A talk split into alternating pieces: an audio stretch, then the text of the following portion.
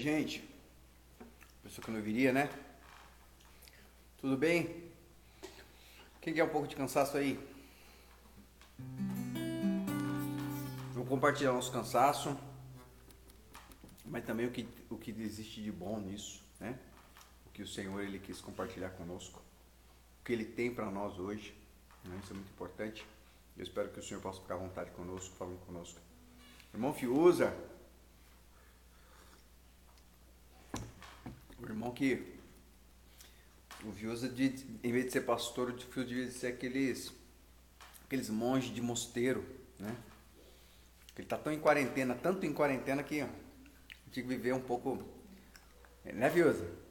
Tinha que ter viver um pouquinho nas montanhas, né, separado assim. Brincadeira. Oi, gente, que bom, que bom que vocês estão aqui, que bom que a gente tem mais uma essa oportunidade. Eu sei que o horário realmente não nos permite muitas coisas. Eu sei que vocês têm bastante responsabilidades, né? Sei que amanhã ainda é, para alguns, né, sextou, para outros também. E, e aí, Milson? E aí a gente, mas a gente tem essa oportunidade que a gente não pode deixar, né? A gente não pode abrir mão desse momento tão bom que a gente tem, tem hoje, né? De estar junto, da gente poder compartilhar. E eu quero muito poder compartilhar as coisas que o Senhor tem falado comigo, né? Que o Senhor tem compartilhado comigo. Ah, quero muito também. Deixa eu colocar aqui o microfone. Quero muito também que a gente possa ter um tempo especial. Deus falou muito comigo, gente, muito comigo mesmo assim. É, esses dois dias, eu, eu, eu falo que todas a, as circunstâncias da nossa vida é, são oportunidades. São oportunidades. Às vezes a gente, o diabo quer que a gente interprete muitas vezes como um problema, como uma dificuldade. É, ele quer que tome a conta do nosso coração, tome a conta da nossa mente como uma dificuldade, mas eu quero dizer para vocês que tudo que acontece na nossa vida podem ser duas coisas, depende de como você enxerga. Pode ser um, uma dificuldade ou a mesma situação pode ser uma oportunidade. E eu escolho ver tudo como uma oportunidade, né? Porque o Senhor não nos chamou para ver dificuldade. A gente sempre, não estou falando isso que a gente não tem momentos difíceis, não estou falando para vocês que a gente não tem bastante dificuldades, de longe de mim falar uma coisa dessa seria mentiroso, seria errado, estaria contra a Bíblia que a Bíblia fala, falou, fala, né? Que neste mundo nós teremos lutas e aflições, mas ela diz uma coisa muito legal também. Fiquem animados, né? Porque eu venci o mundo, disse Jesus. Isso significa muito. Quando a Bíblia fala que Jesus venceu o mundo, significa que tudo aquilo que pudesse, que poderia, ou que porventura tivesse condição de nos de nos, nos destruir, né? de, de nos afastar dele, como foi feito antes, né, como aconteceu antes, já não existe mais. Quando hoje eu vi uma coisa muito legal, uma pessoa falando assim, o mundo na verdade é um espírito, né? Quando a gente fala assim, pô, cara, você está no mundo, né, tal. Claro que estou no mundo, eu moro nesse mundo. Mas a, a, ideia não é estar no mundo, mas é estar compartilhando e com, com, é, é, é, é comungando, vamos dizer, usar essa palavra, com o conceito do mundo. Então, a gente, a gente precisa sempre estar muito atento, tomar muito cuidado com aquilo que a gente concorda como um conceito. Eu estava vendo, foi anteontem, se eu não me engano, e ontem, uma moça, né, uma moça muito querida, assim, né, que a gente tem, de uma de nossas igrejas, uma pessoa assim com um coraçãozão, tive uma experiência muito legal junto dela, uma vez eu fui pregar numa igreja e ela estava lá toda tocada, né, mesmo pelas, né, foi uma, foi uma experiência muito louca, assim, e, e ontem, ou anteontem, eu vi uma. Eu vi um, um, um dizer no Instagram e ela expressando, né, lendo vários livros de um conceito só. E a gente, pela experiência da vida, a gente sabe que está fazendo uma escolha errada, porque estar no mundo significa é, viver no mundo, não está dizendo fisicamente, mas dizer viver com o conceito que o mundo nos oferece. E o mundo hoje tem muitas opções, né? Muitos, muitos conceitos, e a Bíblia fala que conceito é espírito, e eles são muito sutis para tomar conta da gente. Muitas vezes ele entra pelos nossos olhos, por aquilo que a gente assiste. Muitas vezes ele entra pelos nossos ouvidos. Muitas vezes ele, ele sutilmente entra por, por algo que a gente está ouvindo e que nem era para nós ouvirmos, né? E assim como o homem caiu no jardim, porque deu ouvido a quem não deveria, a gente corre esse risco e isso acontece diariamente. Eu sempre falo que a tentação do jardim ainda está muito latente na vida da gente todos os dias. E a gente tem que tomar muito cuidado e saber escolher de verdade, né? Que espírito a gente permite guiar a nossa história. Então eu via, fiquei muito assim sentido, até orei por ela para que ela consiga, né? Escolher pelo Espírito Santo, ouvir uma palavra genuína, já que a gente vive num mundo de muitas possibilidades. E voltando a dizer no começo, como eu falava agora no começo, uh, em meio a situação difícil, você pode interpretá-la de duas formas. E isso vai dizer e vai conduzir, vai, vai, vai mostrar como será o teu futuro mediante isso. Você pode ver um momento difícil, né, como eu falei, como dificuldade, ou você pode ver um momento difícil como uma oportunidade do Senhor mudar a sua história, o seu jeito de pensar, o seu, o seu jeito de sentir, te fazer mais forte, te fazer mais sensível à voz dele, né, às coisas dele, te fazer mais, mais Cristo. A Bíblia fala que eh, quanto mais o homem natural morre, mais a pessoa de Cristo pode nascer e pode se manter viva em nós. Então isso é muito importante. Então, é, a maneira que a gente enxerga o mundo dita todas as regras, né? E como diz a canção, seguro estou nos braços daquele que nunca me deixou. Vamos, vamos cantar a canção, né? Tomando meu chazinho aqui, né? Vamos cantar nossa canção, a canção Senhor. E aproveitar enquanto nossos irmãos estão chegando aí para a gente trocar uma ideia. Beleza? Apresentar para vocês a minha filha. Já está aqui do ladinho me tocando, dizendo para mim assim, tipo, pai, e minha parte na história? Vem para cá, minha filha, vem para cá. E a gente vai cantar uma canção Vamos adorar juntos. Amém? Essa barriguinha de fora aí, irmão. Vamos cantar junto ao Senhor, vamos louvar junto ao Senhor. E eu tenho certeza que Deus tem uma coisa legal para compartilhar com a gente hoje. Amém?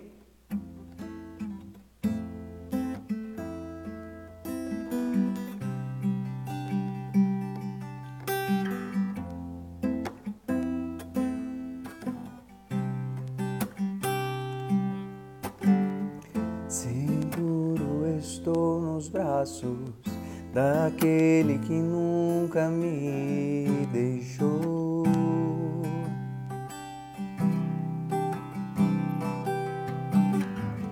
Teu amor perfeito sempre esteve repousando em mim.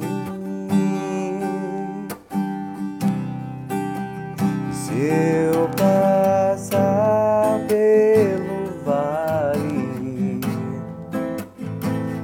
acharei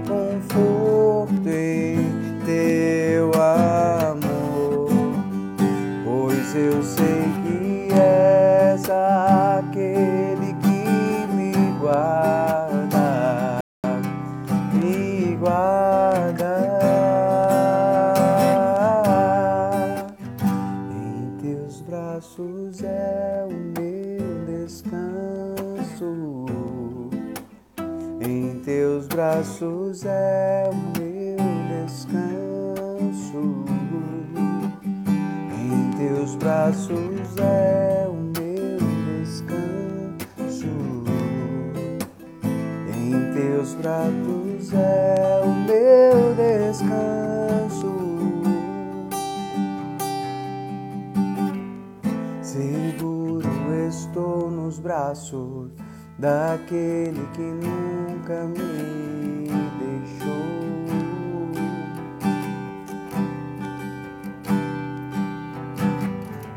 Teu amor perfeito sempre esteve repousando em mim.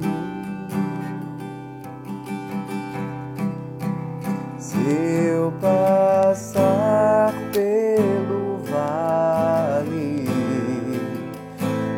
acharei conforto em teu amor, pois eu sei que és aquele guarda, me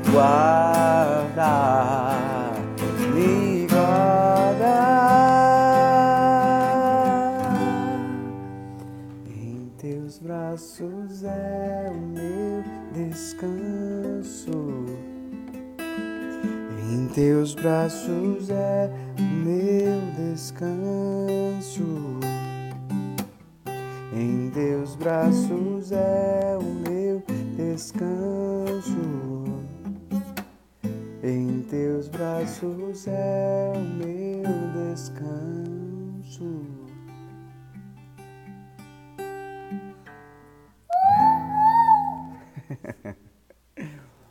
Ai, ai de mim se eu não deixo ela. Tá cansadinha hoje, né? Tá toda cansada hoje. Muita bagunça, muito estudo, né? Mas se eu não deixar ela, se eu não compartilhar esse momento com ela, é, fica triste. Fica muito triste. E aí, gente, deixa eu só falar oi pra galera que entrou aqui. Felipe, Pati, tudo bem, Pati? Ariana, Darlene tá aí, The Little Universe. A Fabinho, nossa galera aqui, ó. Jô. Gente, a Jo é suspeita de falar que minha filha é lindeza, né? A Jo, a Jo, a Jo, a Jo é aquele. Eu sempre falo que a Jo é aquela amiga que você não pode perguntar para ela assim, nossa amiga, tô bonita. Porque ela sempre fala que você tá bonita, né? Ou melhor, se você tiver problema de autoestima, você pode perguntar. Que Jo é uma benção. Sempre. Né? Felipe, querido, vi vocês esses dias aí, muita saudade de vocês, galera de Mogi. Para quem não sabe, nós não estamos mais em Mogi, né? Nós estamos, o Ministério nos enviou, nós estamos em São Roque, né, na igreja de São Roque, no, no, no Missão Resgate, fazendo um trabalho conjunto com Missão Resgate. E nosso departamento de missões, né, nossa área de missões, fazendo aqui a obra aquilo que o Senhor tem permitido, tem nos chamados para fazer. Na verdade, para cooperar, ou na verdade, uh, eu sempre falo uma coisa muito legal, gente. Deus não chamou você para fazer nada. Aí, como assim? Poxa, como é que Deus não me chamou para fazer nada? É exatamente isso. Deus nunca chamou você para fazer nada. Ele chamou você para compartilhar com ele aquilo que ele está fazendo. Deus faz, você coopera com ele. Não porque ele realmente precisa de alguém cooperando com ele, mas é porque ele gosta de compartilhar a vida. Deus é aquele que gosta de compartilhar histórias. Deus é aquele que gosta de compartilhar as coisas. É, eu sempre falo e, e eu explico sempre para os meus filhos, e eu sempre tento explicar para as pessoas que né, nem todas ouvem, nem sempre todas vão ouvir, mas as pessoas que eu tenho oportunidade de conversar e ter contato na minha vida sempre falam uma coisa importante. Ah, por que, que eu, é, é, eu, sempre falo de, de, de né, as, as, uma das doenças que mais mata no mundo hoje em dia é a depressão, né? E o que significa depressão? Traduzindo em outras palavras, ou com, colocando em outras palavras não técnica, mas muito reveladora, é uma aceitação da inferioridade humana como fim das coisas, né? Uma pessoa que está depressiva, ela aceita ser, ela, ela para ela, ela é tão inferior, ela é tão feia, ela é tão mal, ela é tão, tão péssima, ela é tão ruim, que ela começa a aceitar isso como verdade e ela começa a, a se isolar, né? E a maior doença da humanidade, né? O que destruiu a humanidade, tem destruído a nossa humanidade. Eu falo nossa humanidade, não estou dizendo do planeta. Eu estou dizendo a característica, né? Que nos difere de outros animais. É justamente a ausência né? É, pessoas se ausentando de outras pessoas, pessoas escolhendo viver sozinhas, pessoas escolhendo uh, não enfrentar né, as circunstâncias da vida. E, e, eu acho isso muito louco, porque é, a gente sempre deseja muito reconhecer a pessoa de Deus, mas Deus se manifesta no oposto. Então, a, a gente, se a gente não enfrentar as circunstâncias da vida, né? Uh, e, e eu falo uma coisa muito louca que a gente sempre conversa sobre isso aqui na live é, nós falamos de Deus é o socorro, mas se Deus nunca, se você nunca passar por uma necessidade de ser socorrido, infelizmente Deus ele é só um discurso de que ele é o socorro. E Deus ele, como eu falei aqui, Deus ele quer compartilhar com a gente, né, os nossos momentos difíceis. Ele quer se revelar como ele é de fato, o socorro, né? E me perguntaram várias vezes sobre isso. E quando você se ausenta de pessoas, quando você se isola, né? Significa que você está com um problema grave na alma.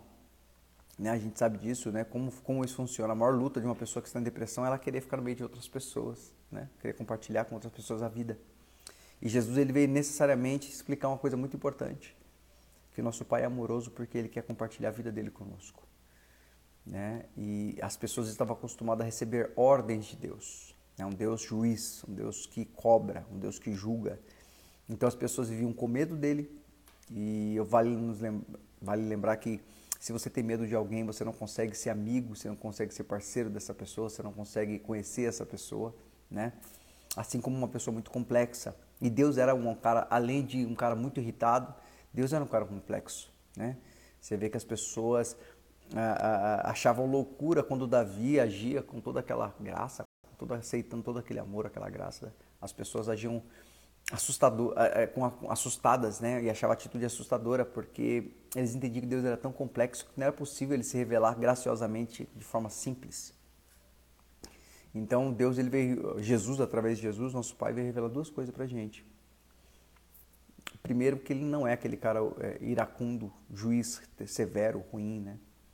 Segundo, que ele é um pai desejoso de se relacionar, porque o pai que não se, não, não, não se relaciona com o filho, o filho é bastardo, não é legítimo. Então, com tudo isso, a gente começa a entender hoje. Né? As pessoas, o maior sentimento quando você sente o desejo de se ausentar, de ficar só, não, não, que, não que seja um momento ou outro, gente. Né? Você precisa ter os seus momentos, né? Eu, particularmente, eu preciso ter meus momentos de, de solidão. Geralmente, meu, meu momento mais tranquilo, mais de boa é à noite, antes de dormir. Então, nós precisamos né, ter o nosso momento de boa, para ler o livro, para ler a palavra, para não fazer nada às vezes. Né? Isso é importante. Refletir, ficar de boa, isso é importante. Eu estou dizendo quando isso se torna uma doença. E, e, e volto a dizer que o fundamento da depressão geralmente é um, um autoconvencimento.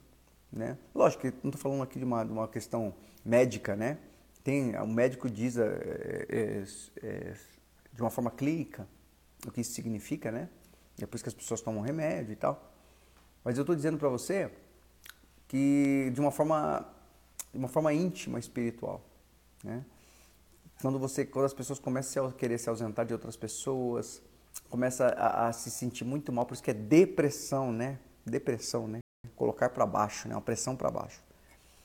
A pessoa se convence aqui no espírito que ela que ela não tem valor, ou que não é bonito, ou que, ou que não é legal, ou que só faz coisa errada. Né? Eu sempre falo que, que é, é, isso vai contra o que Deus é. Né? É, e, então a pessoa depressiva ela se sente, ela aceitou a sugestão de que realmente ela não é assim. E, e o mais terrível hoje a pessoa acaba se ausentando, porque uma pessoa que se sente muito mal, ela não quer se abrir para se relacionar com ninguém. Eu não estou falando só amorosamente, não, estou falando amigavelmente, ela não quer estar no meio das pessoas, ela prefere ficar sozinha, né? E, e isso, eu, eu, eu falo para vocês que é totalmente contrário ao que, ao que a pessoa de Deus gera, né? Você vê que Jesus veio mostrar que Deus era um Deus acessível, simples, companheiro, né? Um Deus que queria estar com pessoas, tanto que Jesus vivia com as pessoas. Enquanto os fariseus desejavam e gostavam de ficar nos templos, Jesus ficava fora dos templos, com as pessoas, com as pessoas que precisavam, com as pessoas que queriam, na verdade. Porque tinha muita gente que precisava e não queria. Os fariseus também precisavam da pessoa de Deus, mas não queriam. E, então, é, isso é também é muito importante. Às vezes você está passando uma situação difícil, não basta só você querer, né? Você tem que escolher ter o socorro de Deus, né? E, e, aí a gente fala, falando dessa ideia da depressão, a humanidade está se tornando cada vez mais depressiva porque tem desejado estar sozinho. Ah, mas puxa vida, passei tantas desilusões, fui tão traído, fui tão enganado. Uh, e eu volto a falar com a, a frase que eu falei no começo. Você pode ver essa situação como duas coisas. Você pode ver como uma dificuldade, um problema, né? E ponto final. Ou você pode ver uma oportunidade. Oportunidade de sair mais maduro, oportunidade de ter aprendido a escolher melhor, oportunidade de poder reconhecer e ouvir a Deus com relação a isso da próxima vez, né? Eu particularmente posso falar da minha vida, né? muitas vezes eu fiz escolhas erradas, né? Eu fui traído muitas vezes, fui enganado muitas vezes, fui abandonado muitas vezes, muitas vezes, muitas vezes. Né? Eu conto aqui sempre que, né? É, que várias minha história, quem já ouviu minha história sabe, mas eu podia ver aquele como um fim, eu podia ver aquele momento difícil como um fim, para mim, ou eu poderia ver aquele momento difícil como uma oportunidade de me chegar a Deus. E aproveitar que eu estava vivendo um momento oposto ao dele, ao que ele é, que era um momento de solidão, de abandono, de traição, e eu, eu, eu, pude, eu pude escolher me chegar a ele. E eu dizer para ele, Senhor, O Senhor disse que o Senhor socorro, eu estou precisando de socorro agora.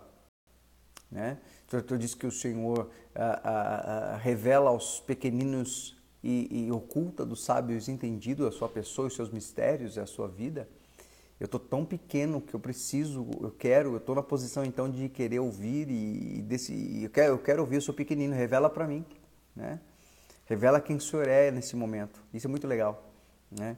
Às vezes passa um momento assim, há um momento de dificuldade. Espera aí, eu posso ver a dificuldade como um fim ou posso ver a dificuldade como um meio de conhecer ao Senhor. Eu posso ver a dificuldade como uma oportunidade de dizer para ele, o Senhor diz que o Senhor é o socorro, o Senhor diz que o Senhor é aquele que, que revela, o Senhor é aquele que me consola, eu preciso de consolo, né? E isso foi muito importante na minha vida, principalmente durante 10 anos, 12 anos praticamente, em que fui abandonado, né? Fui deixado propositalmente, o Senhor quis isso, mas eu conheci um Deus tão próximo. E, e aí eu falo, eu fico pensando quando as pessoas vêm falar para mim, né? Ah, Senhor, Uh, eu não estou aguentando mais isso, como o nosso irmão Rodrigo está falando aqui, né? Eu não aguento mais essa situação. Isso é muito louco, Rodrigo, falar para Deus. Senhor, eu não aguento mais essa situação. Só que é o seguinte, é, eu não tenho, não aguento mais a situação. Eu já tentei resolver do meu jeito, mas agora eu quero pedir o socorro. E quando você pede o socorro de Deus, a única coisa que você tem que fazer é confiar e esperar. Se entender que, que essa, esse problema, né, essa ferida na alma não é para a morte os problemas que nós passamos não é para nos matar, mas é uma oportunidade de revelar a pessoa de Deus e, e entender que Deus não é socorro porque Ele disse, Deus é socorro porque Ele mostra. Eu estou em perigo e preciso do teu socorro e eu escolho o teu socorro.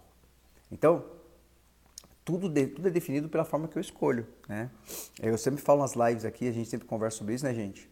Ah, as mesmas escolhas geram os mesmos resultados se a maneira que eu me comportei ou, ou escolhas que eu fiz me levaram né, a ter um sofrimento, né, a estar tá vivendo um momento difícil, se eu já tentei sair dessa situação de, alguns, de algumas formas isso tem me gerado um problema, peraí, então tem alguma coisa errada? As minhas escolhas, tá, ou as minhas escolhas estão erradas, ou a maneira que eu estou escolhendo sair está errada.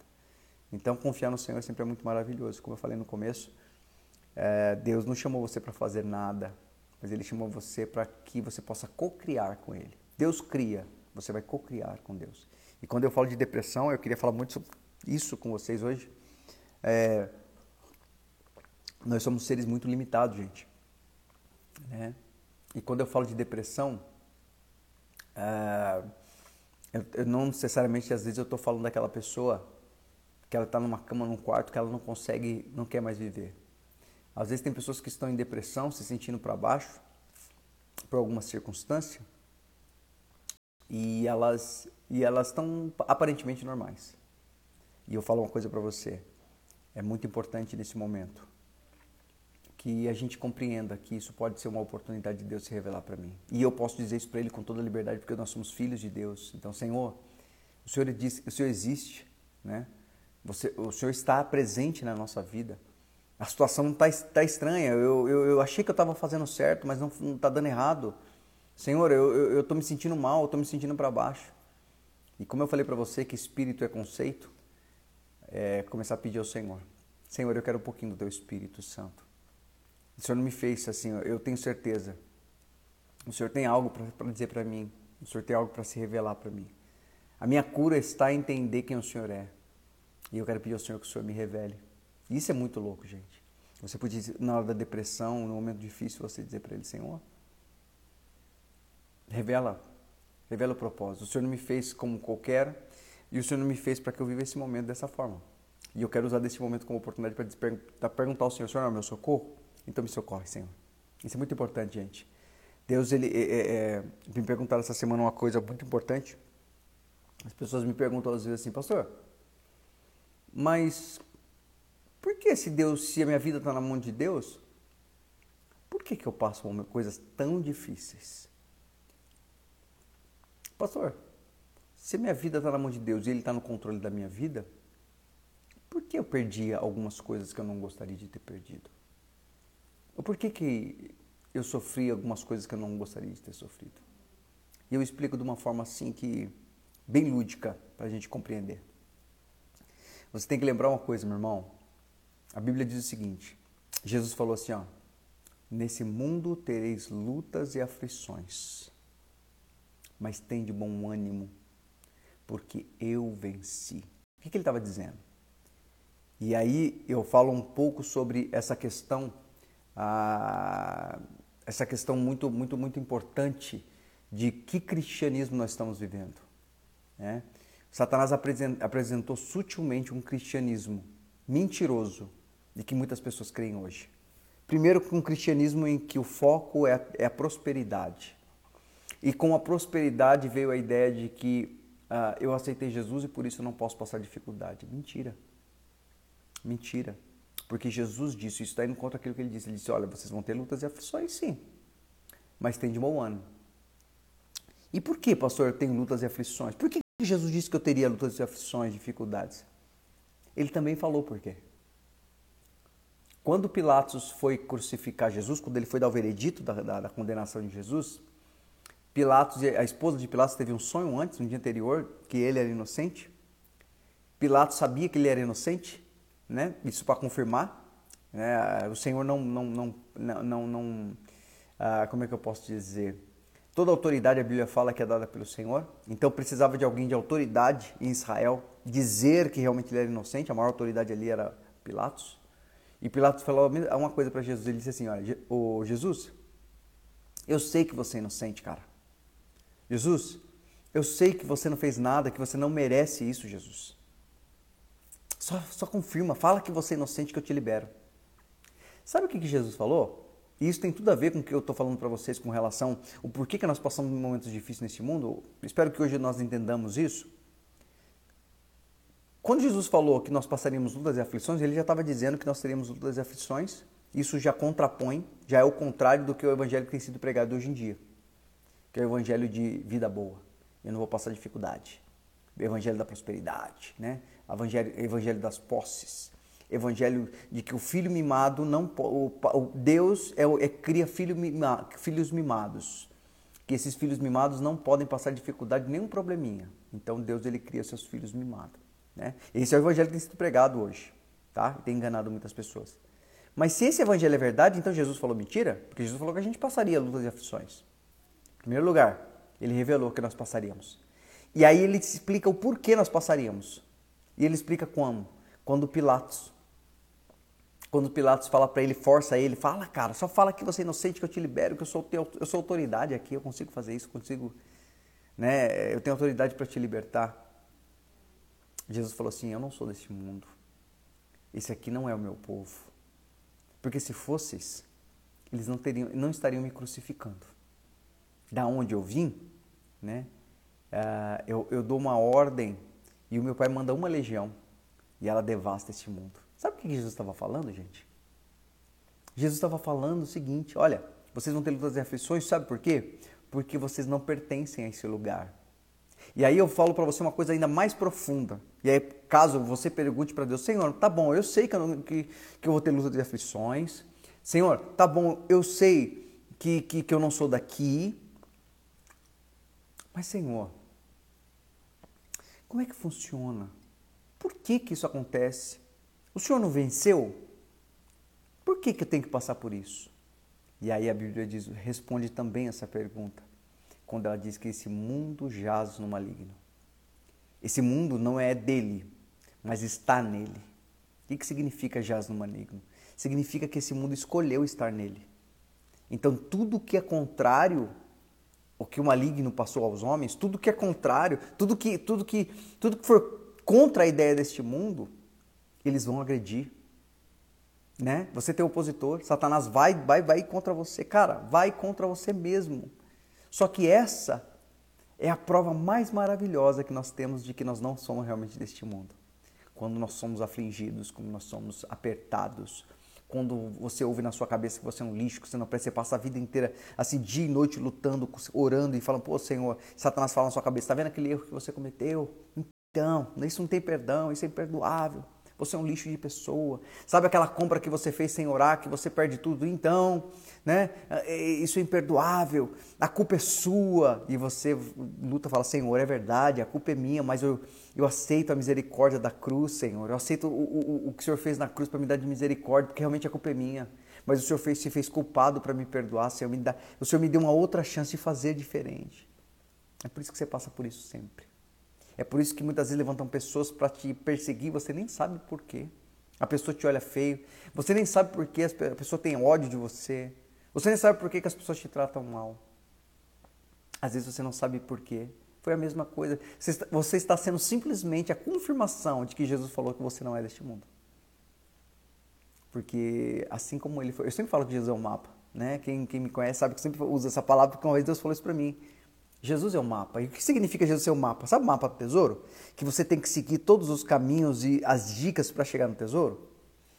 Quando eu falo que Jesus é o mapa, eu estou dizendo que o que Jesus passou, nós vamos passar também. E é muito louco que a gente compreenda isso.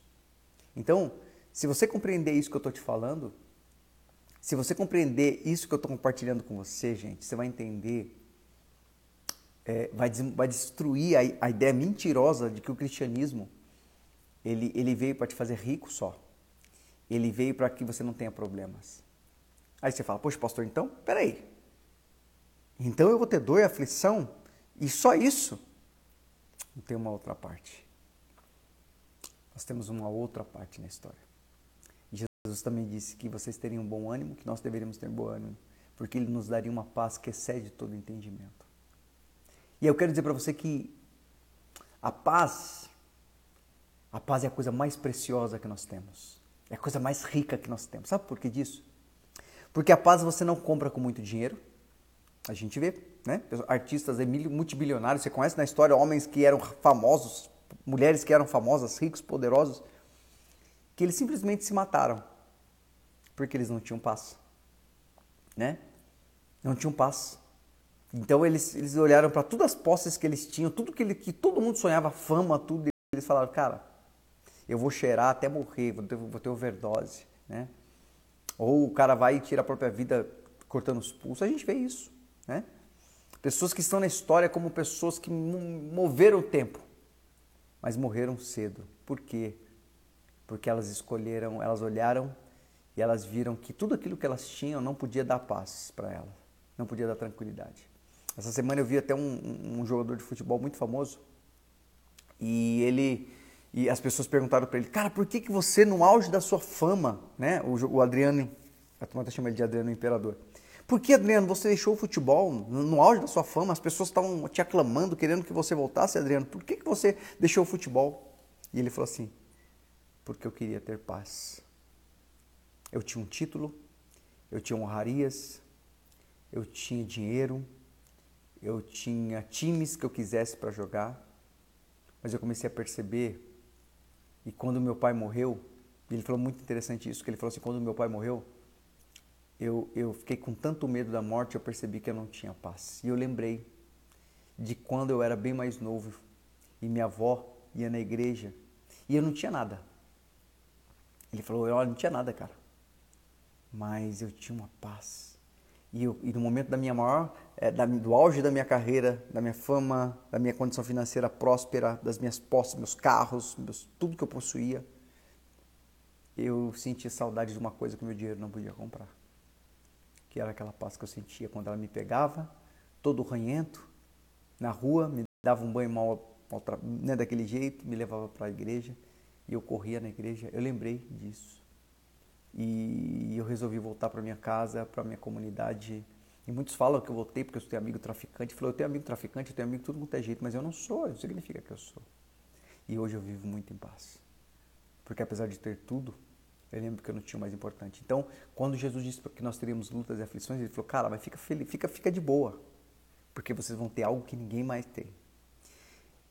Você já passou um momento difícil com o coração cheio de paz?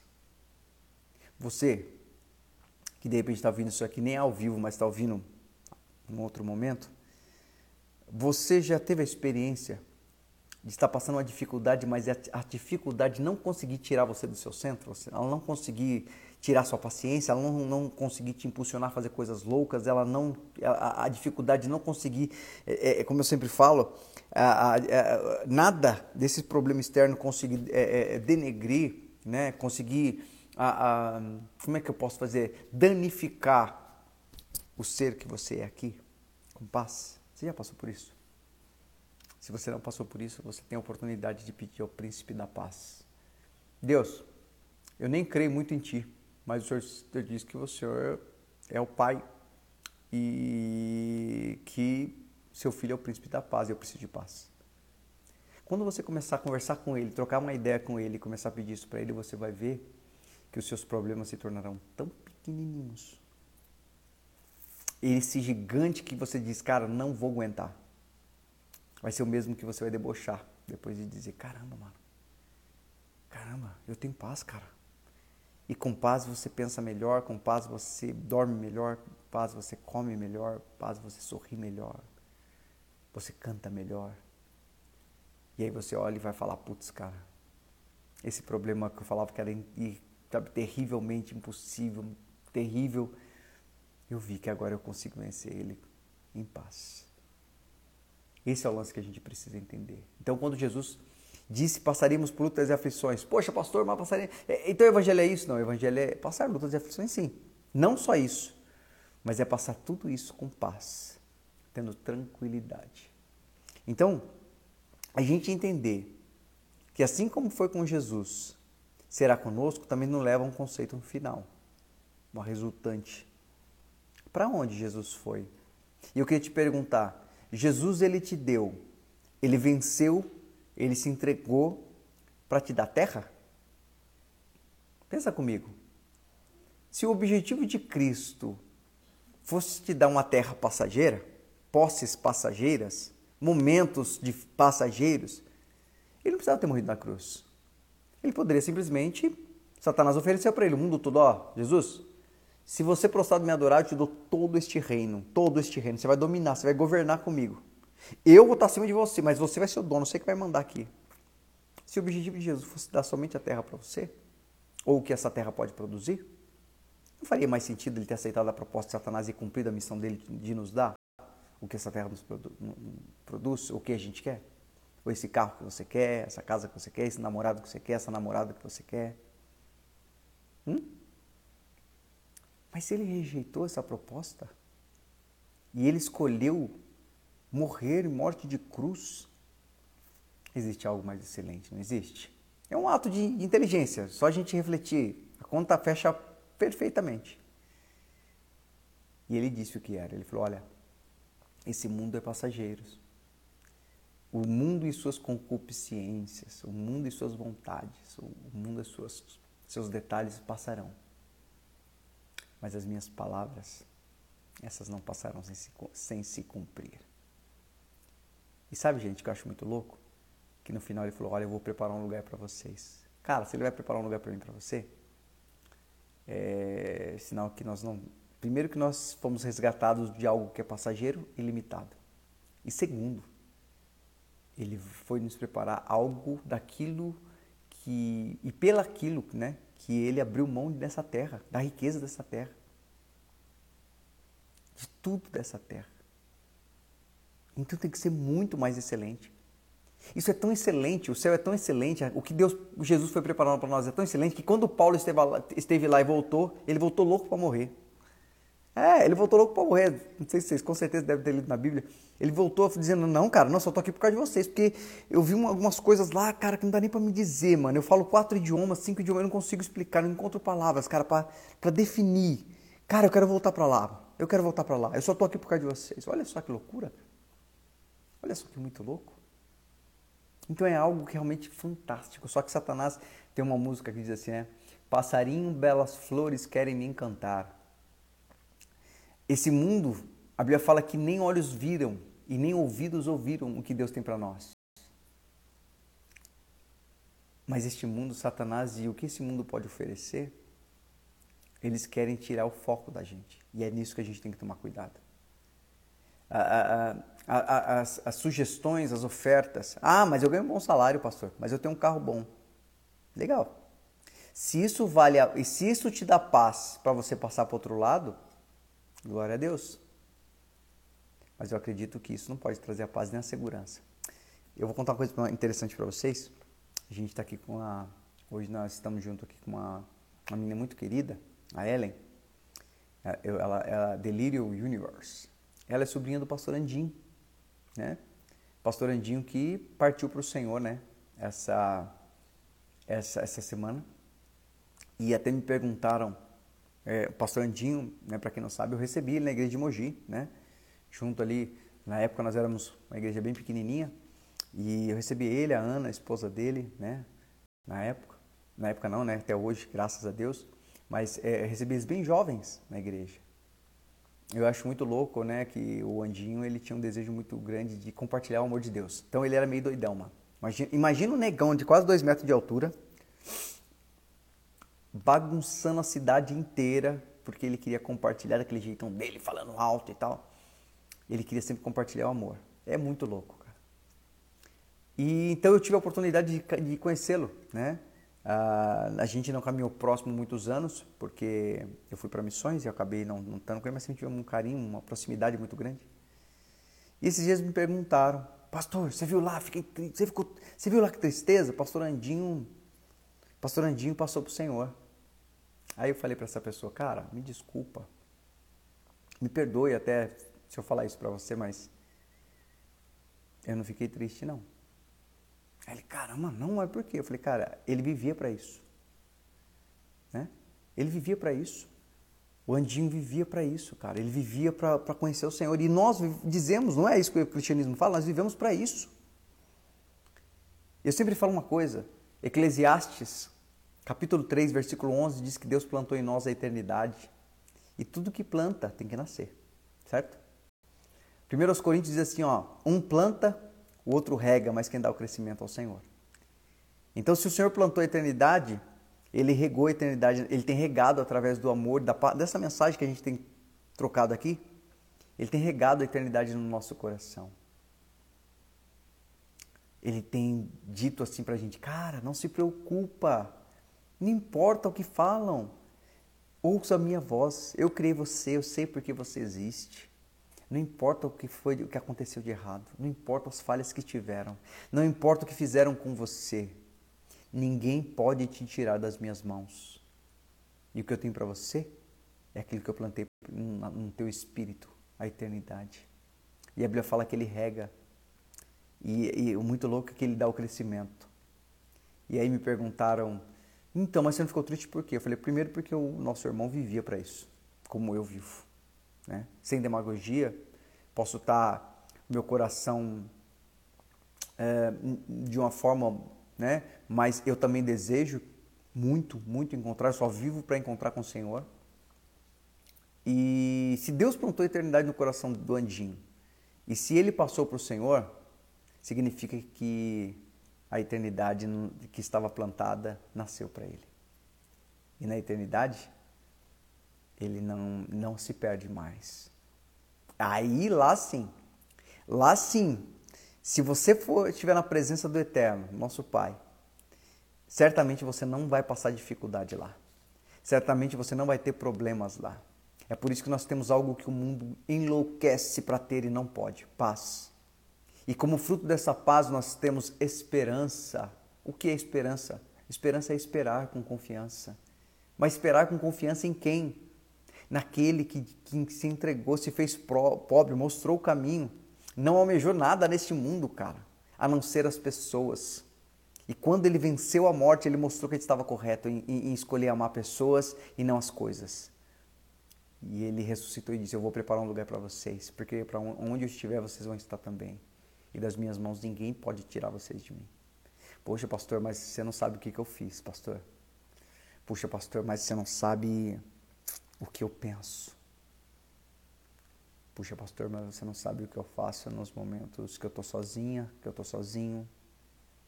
Puxa, pastor, você não sabe o que, que eu faço por aquilo que eu tenho desejado, que eu quero. Puxa, pastor, você não sabe das minhas fraquezas. E eu quero dizer para você: nada pode, nada é nada. Jesus disse: Nada pode tirá-los das minhas mãos. Ah, mas isso também não. As escolhas ruins que você fez, o que fizeram com você, de repente você levou tem por muitos anos. Você puniu a Deus, se afastando da presença dele, porque pessoas que se diziam de Deus fizeram mal para você. E hoje você tem entendido que não tem nada a ver com ele. Eu falo isso, por exemplo, quando meu pai não, não, não quis assinar o contrato para mim ser jogador de futebol, que era o meu sonho. E eu fiquei, eu desejei a morte dele por muitos anos, por muitos anos. Eu achei que meu pai era o culpado por eu não ter alcançado o meu sonho. E um dia ouvi do Senhor falar assim, sábado, inclusive quem quiser, sábado de manhã às 10 da manhã, depois de amanhã, né? Sábado, uh, às 10 da manhã na Rádio Itaim, eu vou estar contando esse testemunho lá. Eu, eu todo indignado, eu todo bravo, né? Todo, todo injuriado, que nem um filho mimado, né? Todo injuriado e tal. Não, não pode, meu Deus, por que isso, Senhor e tal. E quando eu tinha 24 anos, o Senhor falou para mim assim: Eu te afastei dos teus sonhos para que os teus sonhos não te afastassem de mim. Deus prefere que eu chore um pouco de tempo, mas entenda e sorria pela eternidade, do que eu sorria neste mundo, mas chore pela eternidade. Isso são coisas que a gente tem que ver o que realmente tem valor para você. Você cristão, você cristã, ou você que não é nada, que é ateu. O que realmente tem valor para você? Isso pode te dar paz? Primeira pergunta. Pode. Você sente paz com isso? Sentir paz não é se sentir bem. Tem gente que fala, não, mas eu tenho um bom salário, eu tenho 30 mil seguidores no Instagram, mas eu tenho mais 5 milhões de 30 milhões de seguidores no Instagram, mais 400 milhões de seguidores. Sou mais que o Anderson Nunes no, no YouTube. Eu fico feliz pra caramba quando eu vejo aquilo. Não, não, não tô falando de ficar feliz.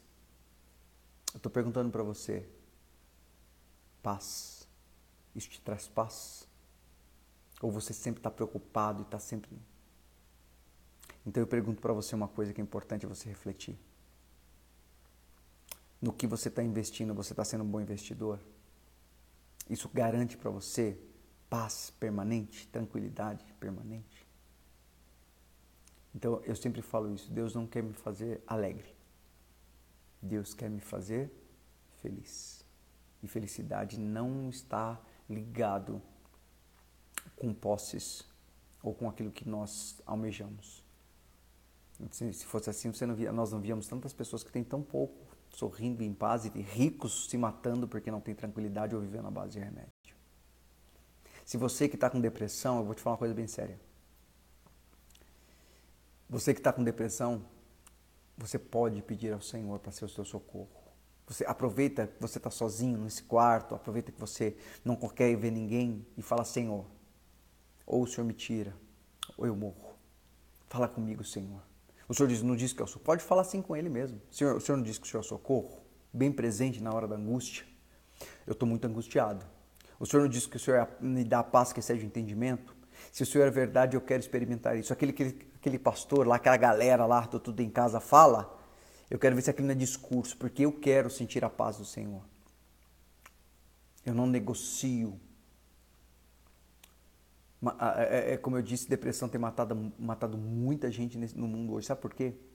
Porque o mundo trocou a paz por posses, posses humanas. O mundo vendeu a própria história para possuir coisas nessa terra, seja ela o que for, seja ela um like, ou seja ela milhões e milhões de dólares. Iates, casa. Isso é bom? Claro que é bom, gente. Claro que é bom, ninguém está falando que isso é ruim, não. Eu não estou falando para você que você tem que ser miserável. Eu estou dizendo para você que você não tem que viver em função disso, porque isso o Senhor vai te dar à medida do tempo. E quanto mais você entender a eternidade, e quanto mais a sua, sua escolha for no Senhor, Ele for a primícia, essas coisas vão vir naturalmente. Eu vou contar uma coisa para você interessante para que a gente possa estar tá concluindo aqui hoje.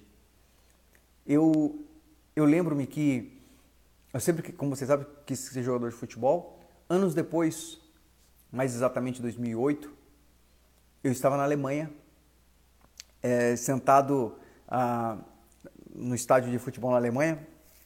Eu estava sentado na, no local onde fica a família dos jogadores né, da, da, do time da Alemanha. E naquela época, eu falo jogador profissional na Liga Alemã de futebol, jogadores famosos, muitos deles famosos. E eu lembro que eu estava sentado ali comendo da mesma comida que eles, conversando com eles. E uma coisa interessante, eu estava ali para compartilhar do evangelho. Então, e, algumas pessoas ali estavam ali para me ouvir. Né? E me deu um clique na cabeça na hora. O Espírito Santo falou para mim o seguinte: Aonde você está? E eu olhei e falei: Caramba, eu estou num, num lugar onde muita gente queria estar, inclusive eu. Olha para as pessoas que estão à sua volta. E eu vi só jogadores que eram muito ricos. Até hoje, muitos deles jogam, inclusive até hoje. Né? Há pouco tempo atrás parou o Zé Roberto, né, brasileiro. Então, todos essa galera estava tudo lá na época. Ele não estava na sala, ele, ele, fez um jogo contra, quem estava era só o time que eu estava junto com os jogadores de um time específico. De um irmão nosso que jogava lá, um amigo meu. E ele falou assim: olha para a vida deles. Olha o quanto de posse eles têm. E ele falou, Deus falou comigo: e quem que eles estão ouvindo? E aí eu me assustei, falei: caramba, eles estão me ouvindo, cara. Ele falou: tá vendo? Eu não preciso do dinheiro deste mundo para te colocar onde eu quero. E enquanto eles, que tinham milhões, tinham a fama, tinham a carreira que eu queria, ser jogador de futebol, eles ainda precisavam de algo que o dinheiro e nada disso podia comprar, que era a paz que eu tinha. E eu compartilhava essa paz com eles e essa mensagem com eles. Então, é o que eu falo para você, gente. Às vezes a gente vive momentos difíceis porque nós somos mal investidores, estamos investindo na coisa errada. Eu acho que é bom a gente refletir sobre isso. Jesus disse que nós teríamos lutas e aflições. Você está tendo lutas e aflições? Então, tu começou certo, está no caminho certo. E por que nós teremos lutas e aflições? Teríamos lutas e aflições porque nós não somos deste mundo. E se esse mundo já está sob, está sob posse do maligno, eu não pertenço a ele. E é por isso que ele tenta me afligir. Porém, Jesus falou: tem de bom ânimo, porque eu venci e vocês vão vencer também. E o que eu vos dou, esse mundo não pode dar. Nem todo o dinheiro deste mundo, nem toda a autoridade, nem tudo, nem nada disso pode te dar. Eu te dou paz, que vai ser a coisa mais rica e preciosa em todo o tempo, porque a paz é eterna. E quem possui a paz, fatalmente é feliz, é bem, é curado, é sarado um mundo em que, em que o dinheiro tem todo o poder, né? as posses têm todo o poder, pessoas matam, pessoas se destroem por conta disso, nós temos o que o dinheiro não pode comprar. E aí, e aí ele conclui dizendo para a gente assim, olha, mas eu cuido de vocês porque eu sou o socorro de vocês. Se você está com depressão, síndrome disso, síndrome daquilo, está desesperado, está sem tranquilidade, está sem paz, entenda uma coisa, você precisa estar mais próximo do Senhor. Uma vez perguntaram para mim assim: Poxa, Bira, uh, o suicida, ele vai para o inferno? Eu falei: Eu não sou Deus, cara. Eu não posso dizer que ele vai, mas uma coisa eu tenho certeza. Ele resolveu, ele, muitos deles escolheram resolver os próprios problemas com as próprias mãos. E quando eu resolvo com minhas próprias mãos, eu não peço socorro de ninguém inclusive de Deus. E quando eu resolvo e não, não busco o socorro é porque eu desprezei esse outro socorro, eu fiz do meu próprio jeito. Hoje, gente, a gente tem que orar muito. Vamos orar pelas pessoas, compartilhar mesmo essa mensagem de amor e é verdade. Tem muitas pessoas hoje, eu vi pastores e várias pessoas pregando, não, cara, você pode suicidar que você vai para o céu. Aonde ele leu isso? É, tem muitas pessoas sendo motivadas, inclusive por alguns que falam que pregar a palavra dizendo que ele vai, vai, vai herdar. A Bíblia fala assim, ó, perseverar até o fim e receberá a coroa da vida. Perseverar até o fim e receberá a coroa da vida. Perseverar em permanecer no Senhor. Mas se eu posso, eu tenho, eu posso fazer a escolha de eu resolver meus problemas. Não, eu tô com muito problema, mas Deus socorro, cara, Deus vai te dar paz. Não, não, não quero saber, não, não, não, eu sei, eu sei que ele é, mas eu vou resolver meu problema, vou acabar a minha vida para acabar com essa desgraça toda. E tem muita gente perdendo por uma escolha desse tamanho. Eu não estou desmerecendo a pessoa que está passando difícil, dificuldade, eu não estou desmerecendo a pessoa que está num momento difícil, nada disso, tá, gente? Pelo amor de Deus. Mas eu estou dizendo a verdade. A verdade. Quando eu resolvo, eu desprezo o Senhor, que é o socorro. Quando eu faço por mim mesmo, quando eu vou lá escolho a minha namorada, escolho meu marido, quando eu vou lá, eu escolho, eu faço as minhas escolhas, eu também estou desprezando o Senhor. Só que esses problemas que nós temos, a escolha de um namorado, a escolha de um marido, a escolha de um trabalho, a escolha de uma roupa, a escolha de amizade, a escolha de sei lá do que, se roubo ou não roubo, se eu participo ou não participo, se eu vendo ou não vendo. Essas escolhas, se você erra, você se arrepende. E dá tempo ainda. Mas quando você escolhe tirar a tua vida, a Bíblia fala que ao homem é dado o direito de morrer somente uma vez, viver somente uma vez, vindo depois disso o juízo. E não tem como depois de, os mortos, a, é, a, gente vê na parábola do rico Lázaro, né? O, o rico no inferno e o Lázaro no seio de Abraão. E o rico falava: Cara, vai lá, avisa minha família. Cara, se eu soubesse disso, se eu soubesse que era assim. Aí o Lázaro falou: Mas eu falei para você. Ele falou: Cara, eu não, puxa, não percebi, mas avisa minha família lá.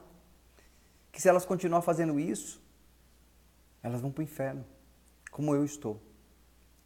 E aí o Senhor disse: Elas têm a palavra e os profetas. Nenhum morto vai avisar porque não pode. Então, isso é Bíblia. Isso é a palavra de Deus que está falando. Então, pode parecer uma coisa estranha, mas assim, as pessoas têm negociado a verdade hoje em dia. E nos dias de hoje as pessoas têm, ah, têm pregado aquilo que, que as pessoas querem ouvir. Jesus nunca pregou o que as pessoas queriam ouvir. Jesus pregou que as pessoas precisavam e ele ensinou a gente a fazer isso também. Então, se você que está ouvindo essa mensagem tem um desejo, tem pensado, tem passado pela sua cabeça o desejo de suicidar, né? Tem passado um desejo de, de tirar a tua própria vida, cara, dá ainda uma oportunidade ao Senhor. Ele é o socorro. Ele falou: meu jugo é suave, meu fardo é leve. Cara, escolha por mim. Não, mas eu creio em Deus, só que eu vou me matar. Irmão, você pode crer em Deus, mas neste momento a sua escolha é de não crer nele, é resolver o seu problema do jeito que você acha que tem que fazer. Existe uma pesquisa que diz que se todo suicida, ele, ele na hora que ele fosse se suicidar, ele pensasse por 10 minutos no máximo, ele não faria isso. Então, se o suicídio fosse a solução e fosse a verdade, o Evangelho tava, promoveria isso. Né? O Evangelho ele, ele incentivaria isso. Eu nunca vi o Evangelho incentivar isso. Eu entendo a dor dessas pessoas. E eu não estou julgando essas pessoas. Eu estou orientando. A palavra diz que ela serve para orientar, ela serve para edificar e exortar. Isso não é xingo, né? isso é avisar, é dar um toque. É falar, cara, a gente pode, a gente tem um Deus que é o nosso socorro, aguenta mais um pouquinho. Se você conhece alguém que está depressivo, pessoas que têm vontade de tirar a própria vida, ou pessoas que, cara, se aproxima dela, seja os 10 minutos que ela precisa para refletir. Sabe, se aproxima dessas pessoas, às vezes não fala nada, as pessoas não querem ouvir, mas ela, você pode estar presente, isso faz bem, é importante, cara. Porque Satanás tem enganado muitas pessoas e tem levado pessoas que são preciosas a Deus. Porque, primeiro, que ele tem enganado alguns que falam mentiras e outros que, por ver tanta mentira, não vê Deus como opção, como socorro, como resgate. Isso é muito importante que a gente pense hoje. Essa é a mensagem que, que Deus tem compartilhado comigo, que Deus compartilhou conosco hoje. Para fechar, eu queria falar um negócio muito louco. Eu postei no meu, nos meus stories que eu estava limpando uma fossa, né? Aqui uma caixa de esgoto. Trabalho bom, né, gente? Trabalho muito bom, né? teve gente que se assustou, que teve gente que não conseguiu nem falar. Falou, que nojo, nossa, tal. Aí você pergunta, você gostou? Você, você não sentiu nojo? Lógico que eu senti nojo. Lógico que é uma coisa horrível, mas tem que ser feito.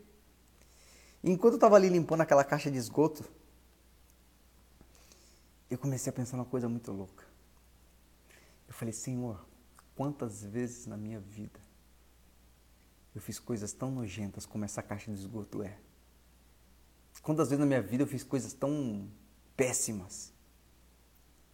Isso deu um trabalho, porque deu um trabalho para a gente terrível, terrível. Isso deu um trabalho terrível a Jesus. Ninguém passou o trabalho que ele passou assim de uma forma terrível, como ele passou. Mas ele passou sem reclamar, Senhor. E E no final de tudo, Ele consertou as minhas sujeiras, Ele limpou as minhas sujeiras. Ele, ele, ele, ele fez a minha vida hábil novamente a fazer escolhas boas. E eu falei para o Senhor, pô, eu quero te agradecer, Jesus. Obrigado. Porque o Senhor limpou as minhas sujeiras. O Senhor me deu nova, nova condição de poder de poder nem nem fedor, né? Nem fedor das minhas sujeiras ficaram.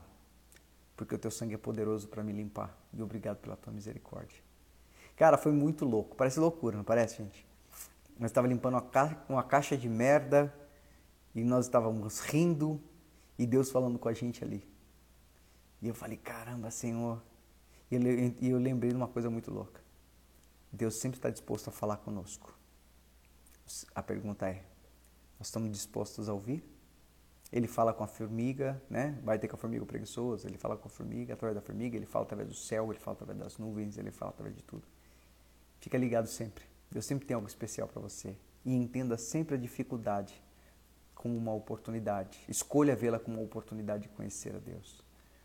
Mas se você escolher que ela seja simplesmente uma dificuldade, ela vai ser somente uma dificuldade para você, para mim. Mas se a gente escolher a como aquela caixa de esgoto eu escolhi limpar junto com meu amigo, então ela vai ser a voz de Deus que vai me trazer paz e mudar a nossa história. Amém, gente? Gente, espero que vocês tenham gostado, espero que tenha sido uma bênção. Ah, eu sempre falo uma coisa que eu aprendi com o nosso pai. Senhor, eu não, eu, eu não quero ser filho mimado, eu não quero que o Senhor fale o que eu quero ouvir, eu quero que o Senhor fale aquilo que eu preciso ouvir. E, e, e eu me dedico assim de toda a minha alma a ser essa boca de Deus também, essa, essa voz de Deus, essa resposta como Moisés foi, como outros homens foi, como você é para as pessoas. Não negocie a verdade, gente. Fala a verdade. Não condene ninguém. Você não é Deus para condenar ninguém, mas você pode alertar da verdade, né? Vamos falar sempre, sempre, sempre dessa verdade inegociável. Ellen, daqui a pouco a gente encontra ele lá. Olha que maravilha. Ele não se perde mais, então só tem um caminho eu vou escolher o mesmo caminho que o Andinho escolheu, para que daqui a pouco eu encontre ele. Porque se eu escolher um outro caminho, eu vou para um outro lugar. Eu quero escolher o caminho que o Andinho escolheu. Eu quero escolher o caminho que o Andinho escolheu, porque o Andinho escolheu o caminho que Jesus escolheu. E, e você sabe o que, é no velório? As pessoas se juntarem e começarem a sentir uma alegria no velório? Pois é. Pega essa loucura aí. Essa é a loucura do amor de Deus. É a presença, é a paz que não condiz com a situação aparente, mas tem tudo a ver com aquele que entregou a vida ao Senhor. Amém, gente? Meus irmãos, meus queridos, fiquem bem, fiquem em paz, fiquem tranquilos. Nada pode tirar a sua história, a sua vida das mãos dele. Deus sabe o que você precisa? Sabe, claro que sabe. Ele está louquinho para dar. Mas ele não vai te dar aquilo que você quer sem antes te dar paz. E se, e se aquilo que, ele, que você quer e ele quer te dar for tirar a sua paz, também ele não vai te dar. Então Deus, ele te dá paz e junto com a paz ele te dá aquilo que você tem pedido, só que isso vai produzir mais paz. Amém, meus irmãos? Deus abençoe vocês. Beijaço no coração de vocês. Vou estar subindo esses vídeos para o YouTube, se vocês quiserem compartilhar, mas vai ficar salvo aqui no Instagram também. Se vocês quiserem compartilhar com pessoas levar pessoas que precisam entender isso, pessoas que têm tido um entendimento diferente sobre a pessoa de Deus e até deturpada, pessoas que entendam que o sofrimento é uma punição, Deus não está punindo ninguém, cara. Deus não tem nada a ver, muitas vezes as minhas escolhas me, me causaram esse fruto. Eu não perguntei para você, perguntou para Deus para fazer isso? Tá dando errado, você perguntou para Deus, está dando errado? Então pergunta para ele, qual é o propósito? Mas você está fazendo alguma coisa, está dizendo que, por que, que Deus deixou isso acontecer? Ué, mas uh, você perguntou para ele antes de você fazer isso e ele disse que era para você fazer? Então por que você está culpando ele? Então é legal a gente compreender isso aí. Tá bom, meus irmãos? Deus abençoe, um beijão para vocês. E eu peço ao Senhor que nos permita estar juntos aí segunda-feira, se Deus quiser, né? Domingo nós temos a Santa Ceia, amanhã a gente tem um momento de paz aí com o pessoal da Vila Mariana. E, irmãos, estamos aí. Vamos unir as mãos, vamos estar juntos, sempre que precisar, pode nos chamar. E aquilo que o Senhor tem para nós, é, ninguém pode roubar da gente. Amém? Deus abençoe vocês. Até segunda-feira, então, irmãos. Fica com Deus. Paz. Tchau.